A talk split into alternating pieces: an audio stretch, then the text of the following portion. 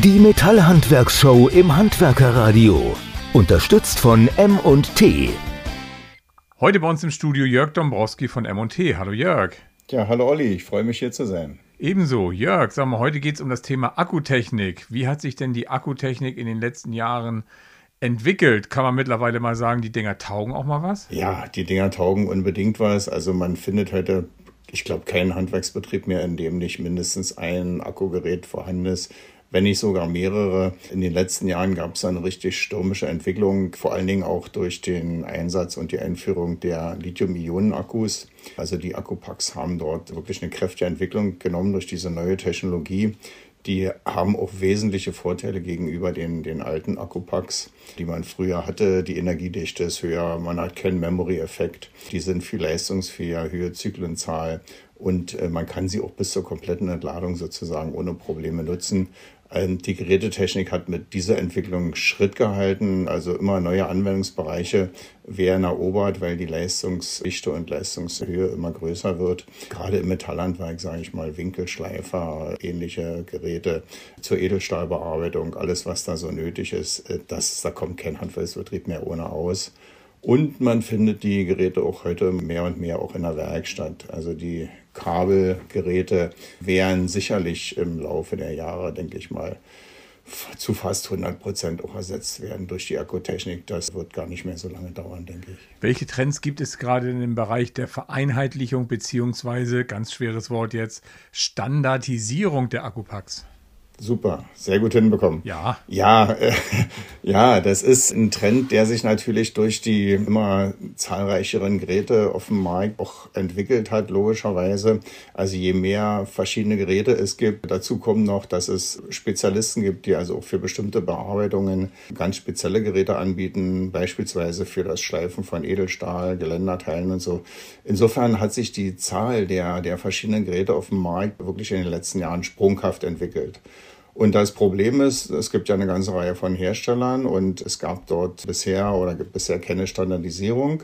Und da hatte sich diese Notwendigkeit, sage ich mal, immer mehr deutlich gemacht. Also von den Nutzern kam immer mehr die Anforderung, wir wollen nicht diesen ganzen Akkusalat haben. Also wenn man dann fünf verschiedene Geräte hat und mit fünf verschiedenen Akkus und fünf verschiedenen Ladegeräten arbeiten muss, ist das verständlicherweise irgendwann nicht mehr beherrschbar.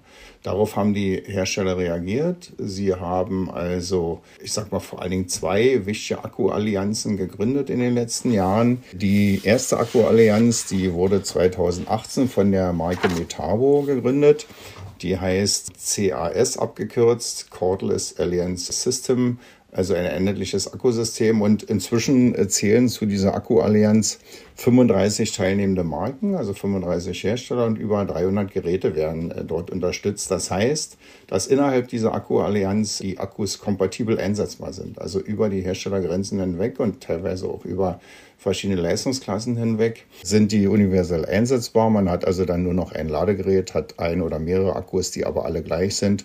Und eine ähnliche Allianz hat Bosch 2021 eröffnet, die heißt AmpShare und beinhaltet inzwischen ja 26 beteiligte Marken und 200 Geräte, ist also nicht ganz so groß wie die CAS, aber durchaus vergleichbar, bewegt sich im 18-Volt-System und beide Allianzen werden also ständig weiter ausgebaut. Die versuchen also auch neue Hersteller dazu zu bekommen.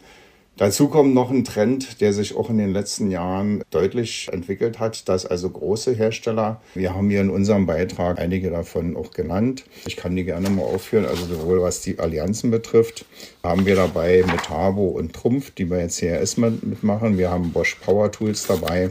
Und wir haben noch drei Hersteller, das ist Wirth, Hilti, das ist Einhell und Makita, also sogar vier, die wir auch hier zu Wort kommen lassen.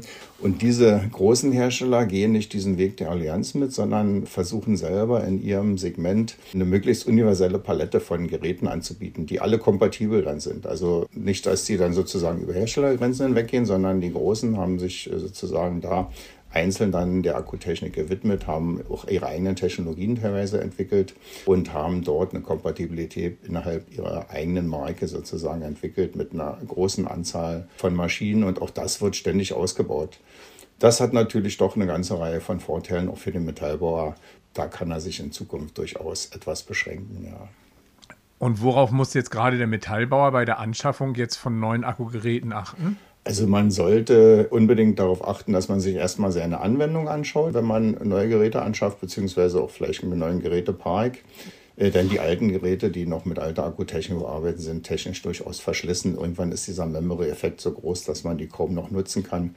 Also neue Geräte sind dann notwendig. Der Metallbauer sollte sich seine, seine äh, Technologien, seine Techniken angucken. Wofür braucht er die Geräte? Und dann sollte er sich angucken, was bieten die Allianzen, was bieten die großen Hersteller dabei dafür, um diese Technologien abzudecken in seiner Firma. Das wird letztendlich dann darauf hinauslaufen, dass er vielleicht ein, zwei verschiedene Akkuplattformen oder Hersteller nutzt, hat also den großen Vorteil, dass er dann nur noch vielleicht zwei verschiedene Ladegeräte braucht in seinem Ladepark und dadurch die Kompatibilität und die Flexibilität doch viel, viel höher ist. Also man muss da nicht mehr X-Technik auf die Baustelle mitnehmen und, und muss da drei verschiedene, vier verschiedene Ladegeräte stehen lassen und, und nutzen. Also insofern ganz wichtig, angucken, was habe ich für Technologien, wer bietet mir die entsprechenden Geräte dafür, sowohl was die Leistung betrifft, als auch die Qualität. Dann letztendlich da investieren und vielleicht auf, auf zwei, äh, sage ich mal, äh, Plattformen bzw. Hersteller beschränken. Das ist eine sinnvolle Geschichte bei der Investition. Und wo gibt es weitere Infos? Ja, wir haben da einen sehr schönen Artikel in der letzten MT, die erscheint jetzt März Heft und da haben wir, wie gesagt, diese sechs Hersteller zu Wort kommen lassen und haben dann letztendlich da auch nochmal diese Allianzen näher vorgestellt. Wer gehört alles dazu? Da kann man sich also ganz gut informieren.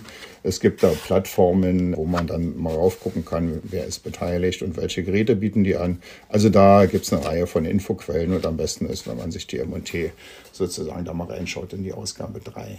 Jörg, dann danke ich dir ganz herzlich, dass du bei uns im Handwerker-Radiostudio warst. Ja, sehr, sehr gerne, Olli.